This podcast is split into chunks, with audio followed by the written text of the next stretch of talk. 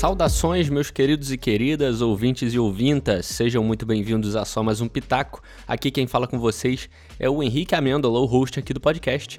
E hoje, pessoal, eu tô meio atrasadinho, queria dizer para vocês que a gente vai falar de um filme que já lançou faz pouquinho tempo, só que como foi um filme que eu gostei muito do primeiro, o primeiro filme me surpreendeu demais eu tinha que falar desse segundo. Eu não dei muito crédito pro primeiro na época, fiquei meio com medo de assistir, para ser bem sincero, mas é, me surpreendeu demais. Então eu tinha que vir falar aqui do segundo, mesmo que um pouquinho atrasado. Eu tava muito hypado pro segundo filme, só que ele foi atrasado muito, um ano atrasado, se eu não me engano, é, para a estreia dele do, devido à pandemia. Então, se o filme pode atrasar um ano, eu posso também falar um pouquinho atrasado do filme, beleza? A gente vai falar hoje de Um Lugar Silencioso, parte 2, a sequência aí do filme dirigido pelo John Krasinski, um filme que, como eu falei, me surpreendeu muito o primeiro. Eu não esperava assistir um filme daquele, esperava ver um filme de terror que eu me cago inteiro, eu sou muito medroso. Então, a gente vai falar dele hoje, eu vou falar aqui a minha crítica do filme, beleza? Também queria adicionar aí os meus sentimentos ao falecimento do Orlando Drummond, que é uma personalidade super importante aí no cenário nerd, no cenário de quem curte filme, quem curte série, né? Foi um grande dublador, também foi um grande ator, então meus sentimentos aí, os sentimentos do Só Mais Um Pitaco, Orlando Drummond também. E vamos lá para mais essa crítica de Um Lugar Silencioso, parte 2. Vambora! Eu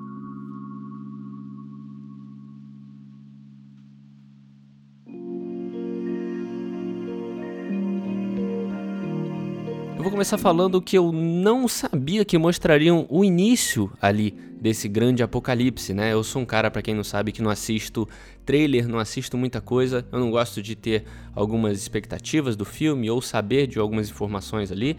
Então eu não sabia o que iam mostrar aí esse começo, esse iníciozinho do apocalipse. E é alguma coisa que eu gosto muito. É sempre muito legal, acho que todo mundo gosta, né?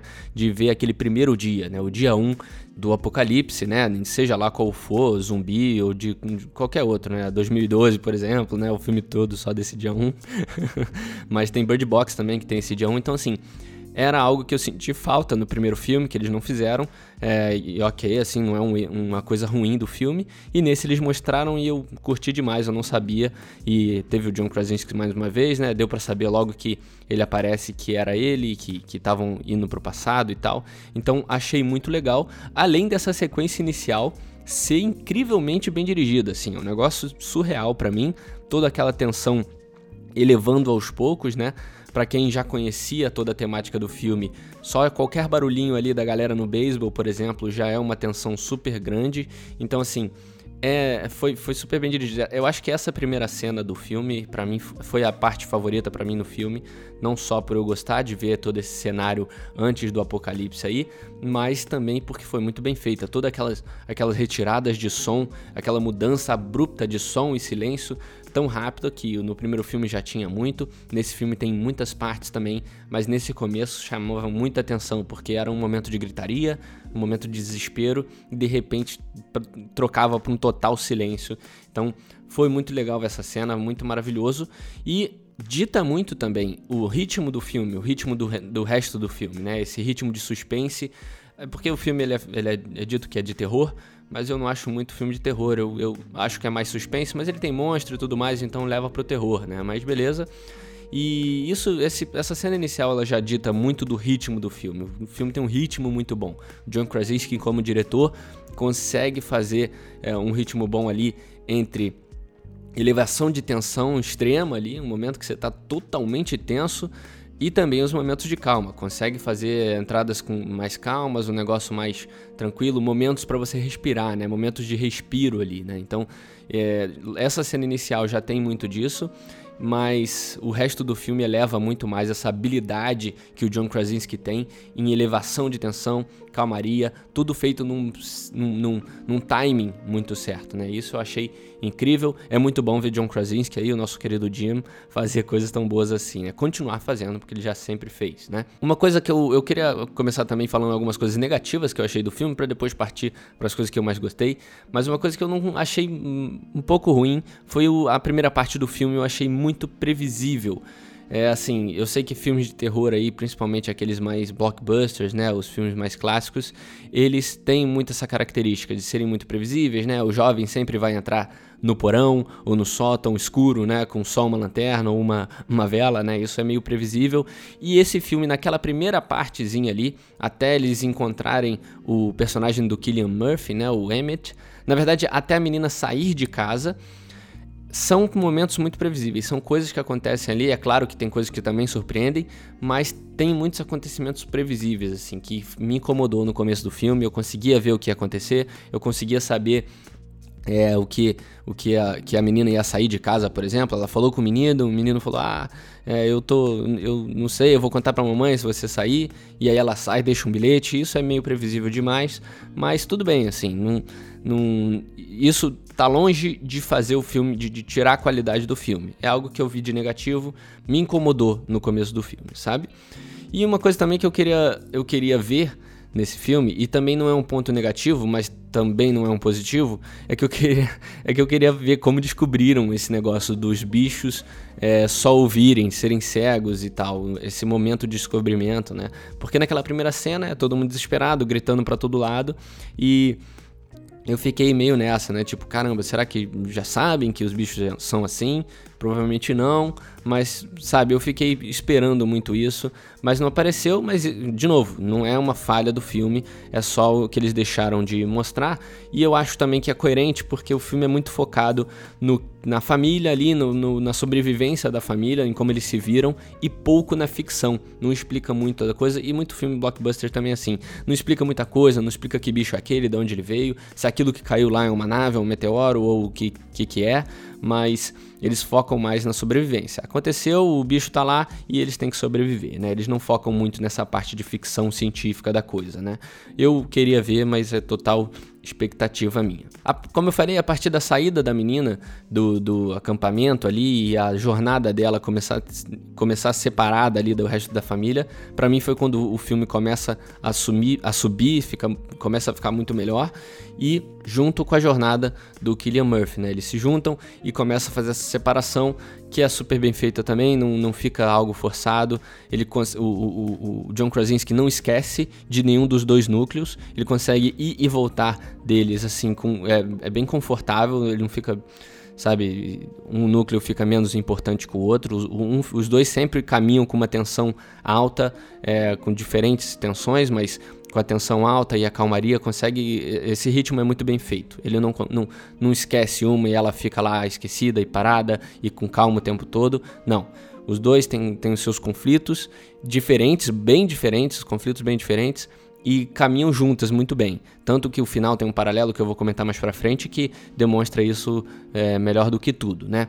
E uma coisa também que era esperada, todo o cenário, todo o filme pós-apocalíptico é algo esperado, é o conflito humano, né? O conflito de humanos contra outros humanos, mesmo tendo ali um perigo maior sempre tem aí essa exploração do, do, do, conflito humano e tudo bem, é algo positivo. Eu sempre gosto quando tem isso em cenários pós-apocalípticos, porque dá aquela, aquele a mais, né? Dá uma, uma incrementada no, no, no roteiro. Eu, eu acho isso muito bom. E esse filme, assim, apesar de ser algo previsível, eu acho muito bom.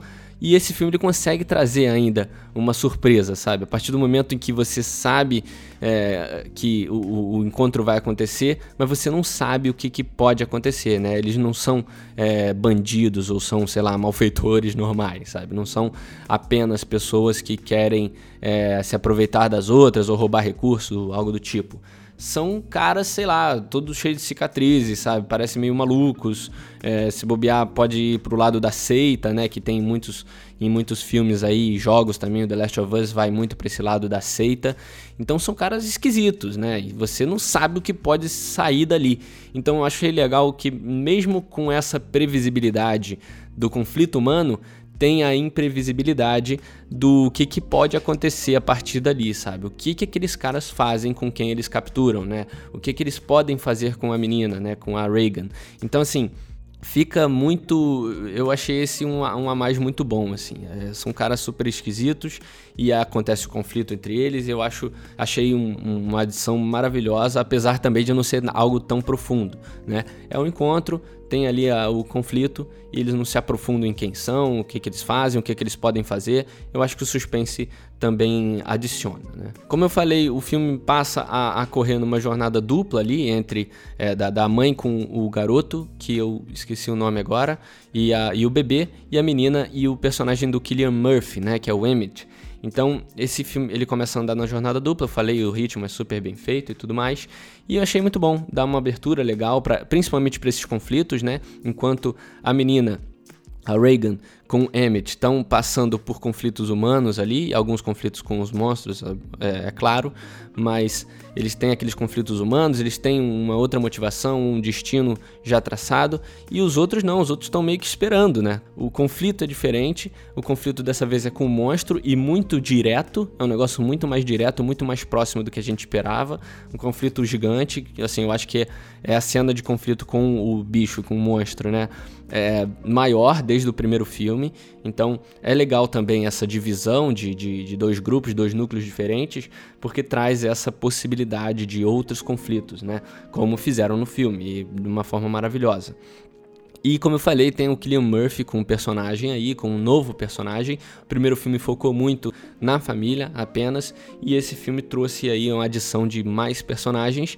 Os principais ali que eu queria citar é o do Killian Murphy, né, e também do Jamon, né, que são é, os dois atores mais, mais que mais apareceram além da família. Isso adiciona também muito. Eu gostei demais. Na verdade, eu gostei e não gostei ao mesmo tempo. Eu tenho dois pontos aqui para comentar a respeito dos, da, da, adição de novos atores, né? Eu gostei porque são excelentes atores, né? O Killian Murphy e o Jaimon são dois excelentes atores, é, são aí consagrados demais já. A gente não precisa nem ficar comentando quem são ou o que fazem, mas são excelentes atores. Eles trazem ali novos horizontes também, como eu falei. O Killian Murphy podendo trazer aquela jornada nova. Também o personagem do Jaimon ali naquela ilha, já mostrando outra realidade. Então, assim, são é muito legal para dar mais horizontes, né? Pra gente ver o que outras famílias fizeram quando aconteceu o apocalipse, o que, que aconteceu com as outras pessoas. Isso é sempre legal ter, né? E foram inseridos também de uma forma muito bem feita, não foi nada forçado, foi super natural. O do Killian Murphy, principalmente, era um cara que estava no esconderijo, sozinho e tudo mais. Ele já conhecia a família, estava próximo, o que é totalmente aceitável. Então, assim, é, não foi nem não forçaram nem um pouco a barra para inserir ator conhecido, entendeu? Isso que eu tô querendo dizer. Foi um negócio bem, bem tranquilo, de, de bem natural. Foi bem fácil de, de entender, de engolir e tal, entendeu? E por outro lado, eu esperava, assim, a ajuda do Emmett eu não curti muito, a ajuda dele na jornada, sabe? O cliffhanger do último filme, para mim, era ali a, o perrengue, o que que ia acontecer, sabe? O que que aquela mulher ia fazer com três crianças para cuidar num cenário daquele, sabe? Incluindo um bebê que pode chorar a qualquer momento. Então, esse para mim foi o cliffhanger no último filme. Acabou o último filme assim e eu falei, caraca, eu quero muito ver o segundo para ver o que que ela vai fazer, como é que ela vai se virar, entendeu? E aí quando ele chega, parece que é, isso se dissolve um pouco, né? Não que não vá ter esse, essa luta da mulher com com o cenário, né? Vamos dizer assim, é, sozinho e tal, mas isso se dissolve um pouco. Você vai esperar que ele ajude e tal. Então eu fiquei, eu senti um pouco quando apareceu ele, eu vi que ele seria ali é, um novo pai entre muitas aspas, porque ele tá longe de ser ali o novo pai da família, mas ele tá ali para ajudar. Então foi meio que quebra de expectativa minha, sabe? Eu queria muito ver como que ele ia fazer, como que ela ia se virar nos perrengues com aquelas crianças no, no colo, sabe? Então assim é, foi algo que quebrou, mas, cara, assim, achei incrível a adição deles dois. O Killian Murphy manda bem em qualquer papel que faz, então é, isso também é uma coisa que eu não gostei, mas não tira a qualidade do filme. E como eu já falei também lá atrás, tem aquele paralelo traçado entre os dois núcleos, né? Os conflitos eles acontecem mais ou menos no mesmo tempo, é, acontecem de formas muito parecidas, né? É, e eles começam a traçar um paralelo cada vez mais perto, né, um do outro, no final ali, né? Quando é, o monstro aparece lá na ilha e também começa a atacar os dois ali na, no esconderijo, fica um paralelo cada vez mais parecido, sabe? Eles, eles fazem, eles conseguem contar quase que a mesma, o mesmo conflito, a mesma história. Eu não sei nem dizer como, como eu posso dizer isso, mas eles conseguem traçar uma coisa muito parecida e de forma natural, não fica nem um pouco também forçado, como eu falei. É, e traz e, o legal desse paralelo é que traz ainda mais o protagonismo da Reagan, né, da personagem porque é, apesar de ser, eles estarem totalmente distantes, ela é o motivo, ela é o principal gatilho ali para aquele final, ela é o principal gatilho para tudo, para que tudo se resolva, vamos dizer assim, né? Então achei muito legal e o filme ele termina é, na, do mesmo jeito que terminou o primeiro, né? De uma forma abrupta, deixando a gente ali esperando, deixando total abertura para um próprio pro próximo filme e deixa a gente querendo mais, querendo saber mais. Ele fecha na hora certa, né? E eu acho que assim, a proposta do primeiro era essa, não tem problema nenhum o segundo filme acabar assim também, eu acho legal.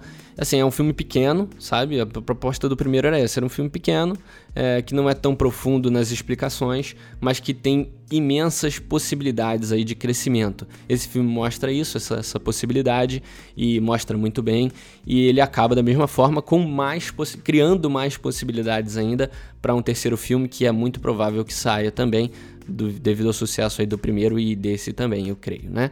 Então, assim, é, foi um filme animal, para mim fez jus aí a, a saga, vamos dizer assim, a, do primeiro filme. Ele consegue dar essa abertura pro terceiro.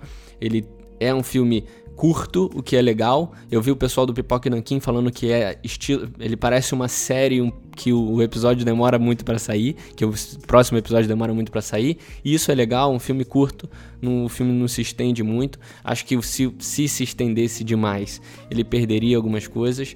Eu, como falei, senti falta de uma coisa ou de outra ali, da, da mulher se virando mais com as crianças, mas o, o filme ele apresenta suas propostas muito bem. Assim. Ele mostra o que, que vai ser utilizado, o que, que não vai ser, o que, que pode acontecer e o que, que não pode. Às vezes ele não te mostra e depois ele te mostra por que, que aquilo estava ali. No caso da toalha ali na, na, na, na boca do, do, cofre em que eles se escondem ali. Eu não sei se é um cofre, se eu posso dizer que é cofre, mas parece um cofre. Então, assim, o filme é muito, muito bem fechadinho, é isso que eu quero dizer, exato.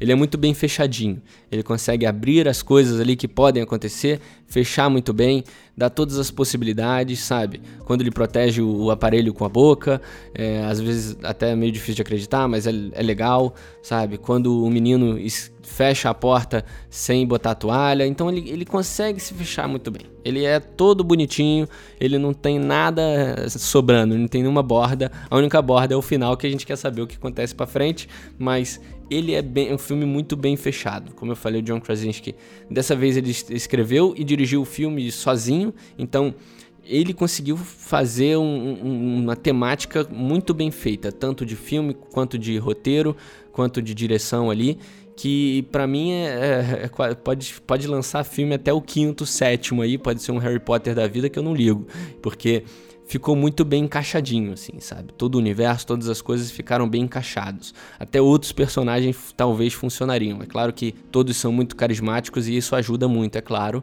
mas adicionaram mais coisa, ficou tudo muito bem encaixado, assim. O filme é muito fechadinho, ele é curto, como eu falei, mas é excelente, é uma excelente continuação, olha só. É difícil termos excelentes continuações, e esse é uma excelente continuação do primeiro filme, e que eu esperava tanto que saísse, estava esperando muito quando eu soube que não lançaria no, no ano de 2019, ou dois, eu acho que foi em 2020 mesmo. Quando eu soube que não sairia em 2020, eu fiquei muito chateado, esperando muito para esse filme sair, e aí ele saiu meio devagar, né? Saiu nos cinemas apenas, então fica difícil pro pessoal ver. Então eu tá lançando nessa data também um pouco tarde, não é tanto problema, nem tanta gente viu às vezes, tá vendo aos poucos, então é, não é de tudo ruim eu estar tá lançando um pouquinho atrasado também. E também não dava para lançar antes, porque a gente está fazendo cobertura de Loki, né? A gente cobriu a Loki do primeiro episódio até o último, a série inteira. Então, se você também assistiu Loki, vai no nosso feed aí no Spotify ou no Apple Podcast, no aplicativo que você estiver usando para ouvir esse podcast, vai lá que a gente falou de todos os episódios de Loki, um por um. A gente falou bastante coisa, eu e mais uns amigos que eu convidei para a bancada também. Beleza? Eu espero que vocês tenham curtido esse podcast, curtido a minha crítica. Me digam, o meu Instagram vai estar aqui na descrição. Então vá lá e me diz se vocês acharam a mesma coisa que eu, se vocês curtiram o filme também, se vocês esperavam mais, não gostaram e tudo mais. Me digam lá no meu Instagram também, pode me mandar uma DM que eu respondo bem rapidinho, beleza? E é isso. Eu queria agradecer todo mundo que ouviu o podcast até aqui. Me segue lá no Instagram, como eu falei, segue a gente também no Spotify para toda semana receber episódio novo. Aí eu faço aqui todas as quintas-feiras críticas sobre o que eu tiver assistido. Nesse caso, nesse caso foi o Lugar Silencioso parte 2. Como eu falei, a gente cobre séries também. Então quando sai uma série legal na Disney Plus ou uma série semanal, né, geralmente na Prime Video, eu sempre tento fazer aqui é, a crítica episódio por episódio com uma galerinha que eu chamo para participar comigo, beleza? Então, se você curtiu aqui o podcast, considere aí seguir no Spotify para receber sempre episódios novos, beleza? Semana que vem eu estou planejando falar de como vender drogas online rápido. Saiu a terceira temporada da Netflix, eu assisti as duas primeiras e curti demais. Então provavelmente eu vou falar da terceira temporada. Então se você quiser já ir assistindo para você ouvir o episódio da semana passada, da semana que vem, é, da minha crítica da terceira temporada, eu espero vocês lá, beleza? Muito obrigado a todo mundo que ouviu o podcast até aqui e esse foi só mais um pitaco.